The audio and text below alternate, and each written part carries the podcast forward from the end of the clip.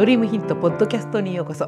今日は開業準備中にセラピストが体験した本当に怖い話です。おはようございます。講師歴40年歌うセラピストトレーナー加藤留美子です。いつも聞いていただいてありがとうございます。この番組では日々のスクールでの出来事や生徒さんとの話題の中から個人でサロンを経営する開業セラピストさんに役立つヒントをお届けしています。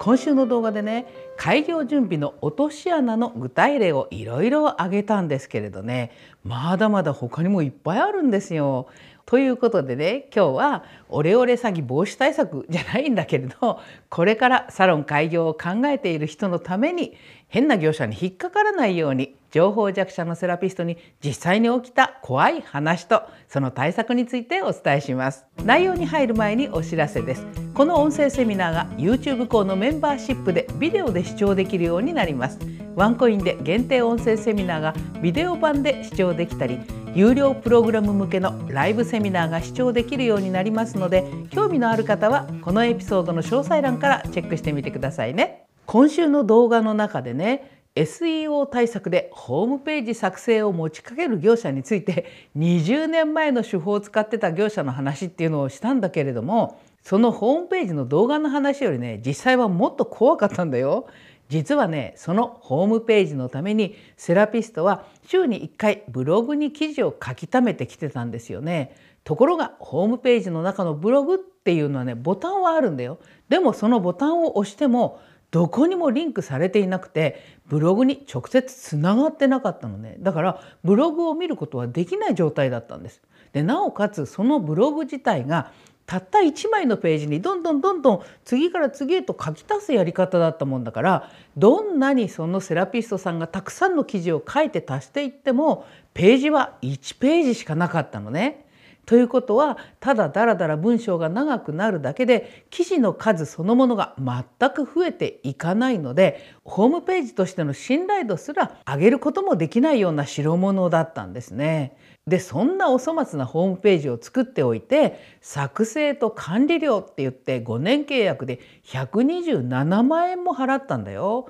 これ怖いよね私なんか寒ボロ出ちゃうわと思ってね。でコンサルさんの例もいろいろ動画で紹介してきたんだけどあんな程度のことじゃないんだよね。あるセラピストさんはねアロマがすごく好きでで自分でねあアロマポットが世に出始めてた頃なんでそのポットに刺すものねこの先っちょに和紙でね綺麗にお花を作ったものを刺すとまあちょっとこれ素敵なアロマポットができるなと思って商品化をしようと思ったんですね。であるコンサルさんがじゃあ僕が特許取ってあげますよって任せたんだそうです。そしたら結局特許権そのものがそのコンサルさんの事務所の所属になってたのね。だからもしその特許がどこかのメーカーさんで売れるってことになった時にねセラピストさんには何の利益もないような形にされてたっていうんですね。だからセラピストさん自身ももう完全に詐欺なんですって言ってたんだけどもねこれ本当にどこどうとっても詐欺だよね。これってさ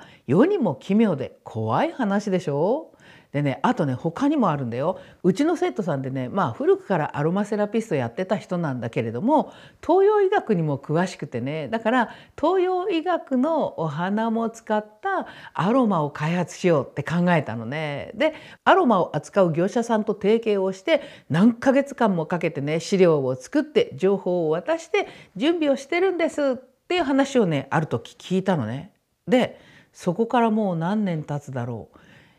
個もねできましたって話を聞いてないんだよね。こういうことやってるんです。ああよかったねっていう話は聞くんだけれどもその先ねねあれどうなったっていうのはねもう怖くて聞けないんだよね。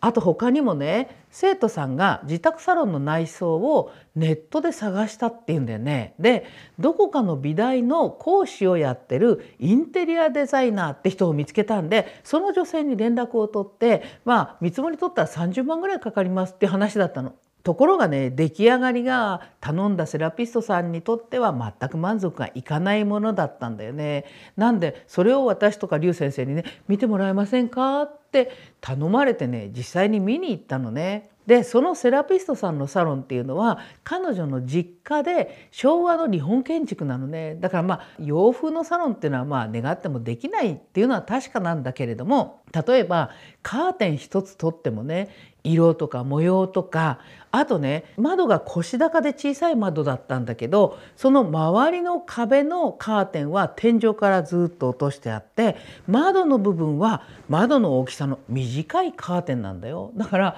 統一感が全然ない何とも気持ちの悪いバランスになってたんだよね。であとね天井にねよくある昭和の蛍光とこう四角いさ白い枠がついた蛍光灯あるじゃないあれが下がってたのよ。で多分ねそれが隠したかったんだと思うんだけれどもまあ部屋の端からその照明までからもう一回その照明から端っこにってほらよくあるじゃない天井にドレープのカーテンがかかってるってあれがついてたんだよね。でまああのそのドレープの布の問題もあったんだけれどもその天井のドレープカーテンが一番端っこが画鋲で留められてたんだよ。ちょっと信じられる？いくら古い家で予算も少なかったかもしれないけれども天井のドレープカーテンを画鋲で留めて平気でできましたって納品できるインテリアデザイナーってねありえないと思うのね。で専門家の劉先生ももう頭抱えちゃったし私もね専門家じゃないけどねいくらなんでもびっくり仰天しちゃったんだよね。でね動画でもお話をしたんだけれどもこういう問題が起きる一番の大元の問題はねセラピストなんだよ。そんな状態で納品されて「はい出来上がり」って言われて一言もクレームができなくてなんか変なんですけど先生見てもらえませんってこっちに持ってこられても困るよね。そんないい加減な業者にいいようにされないためにもセラピストはもっと勉強するべきなんだよね。まずはね見積書と契約書をきちんと出せない業者にお金を払っちゃダメだよね。見積書いただけますか？契約書を見せてくださいっていうことをきちんと言わなきゃダメなのよ。ところがね日本ってさ業者とか技術者には変なプライドがあってどんな仕事をしててもねいや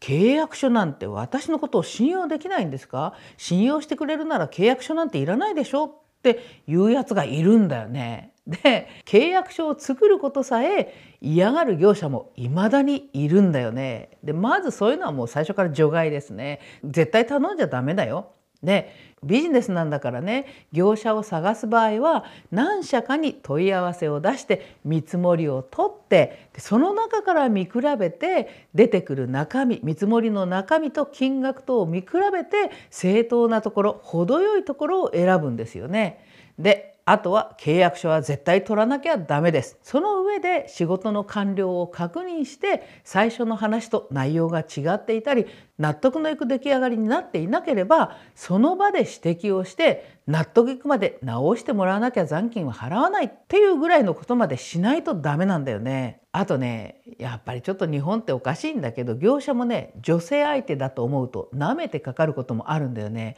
なんかいいように言いくるめられて終わっちゃうっていうパターンも結構聞くんだよね。だからねまあそういうのを防ぐためにも契約関係の席にはねご主人とかまあご主人いなければね知人で男性に同席してもらうっていうぐらい用心をしてしすぎることはないんだよね。でくれぐれも無責任で技術のない業者に騙されてあなたの大事なお金と時間と努力を無駄にしてしまわないようにしてくださいね。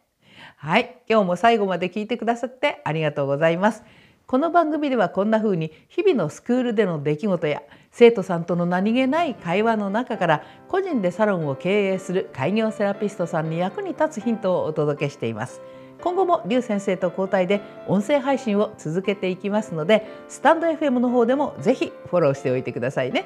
それではまた次回の放送でお会いしましょう。